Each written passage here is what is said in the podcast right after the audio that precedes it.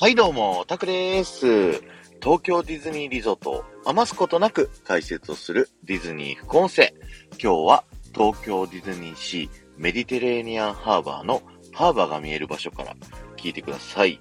えー、いよいよですね、来週11月11日からですね、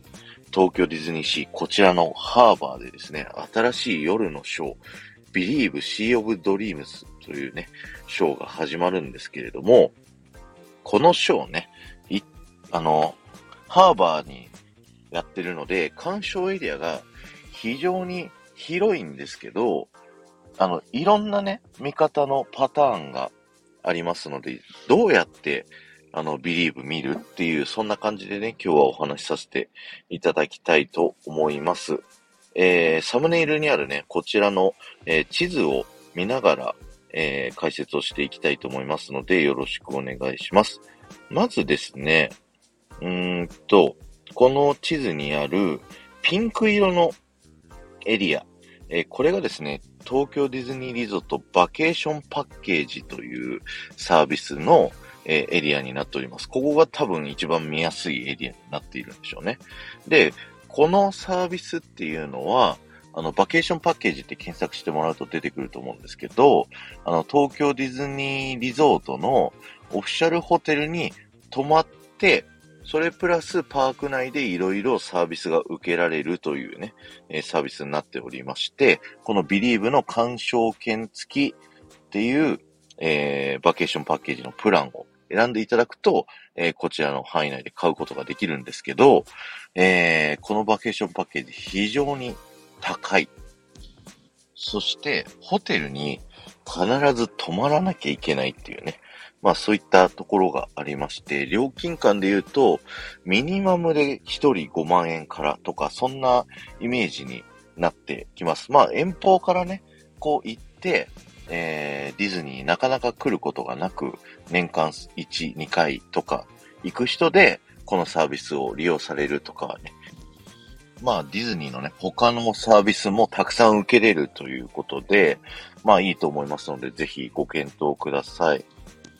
えー、続いてですね、緑色の鑑賞エリア。こちらはですね、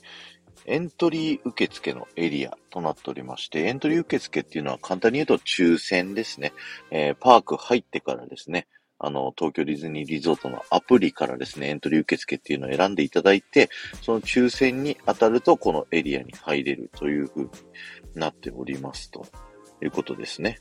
これが当たるとね、まあ非常に見やすいところから、こう、無料で見れるっていうのでね、ありがたいですよね。で、その次ですね、青いエリアがですね、ディズニープレミアアクセスというね、えー、最近始まったサービスで、まあ、これは単発課金ですね。USJ でいうエクスプレスパスみたいな感じなんですけど、えー、この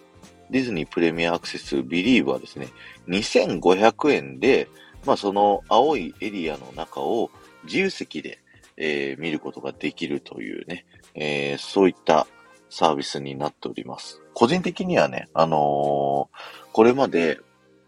あの、ショーとかね、あの、ミッキーのマジカルミュージックワールドって、バケーションパッケージかエントリー受付に当たらないと見れないっていう風になっていたので、この単発課金でね、確実に見れるよっていうのが保証されるんであれば、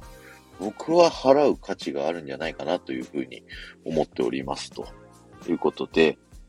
僕はどうだろうな、今度11月19日行くとき、うーん、プレミアアクセス買うような気がする。しかも自由席って分かってるんで、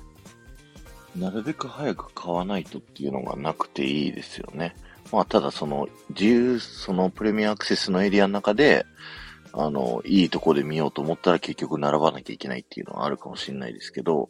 でも、あの、朝からね、こう、地蔵って呼ばれるね、一日中待ってみるみたいなことが、こう、できる人はいいんですけど、さすがに地方から行って、で、甥っ子とね、あの、奥さんのお母さんと3人で行くってなった時にですね、さすがにそれはできないよねっていうふうに思うので、なのでね、僕は多分ディズニープレミアアクセス使うかなというふうに思いました。まあ、エントリーが当たると、それはそれでラッキーっていう感じなんですけどね。で、あとこの写真にある紫のエリアは、車椅子をご利用のゲストの、まあ、エリアらしいですね。はい。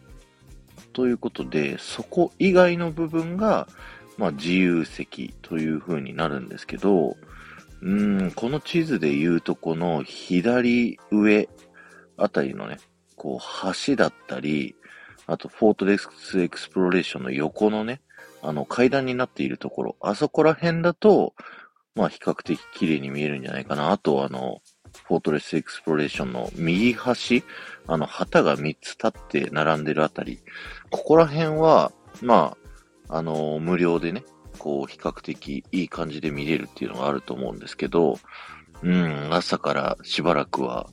人がもう並んでビタッと一日中動かないみたいな、そんな感じになっちゃうんじゃないかなと予想されるので、まあ、それで言うとね、このディズニープレミアアクセスがいいんじゃないかって僕は考えてます。で、前までね、ファンタズミックとか見てた時に僕が穴場としてたですね、あの、フォートレスエクスプロレーション、お城の上の方の階から、上から見るっていうのがね、あの好きだったんですけど、それはバケーションパッケージのね、席になっちゃってるっぽいので、そこから見るっていうことがね、まあ、しばらくはできないっていう感じでしょうね。というような話をぜひ参考にしていただきながらですね、皆さんも来週から始まる Believe、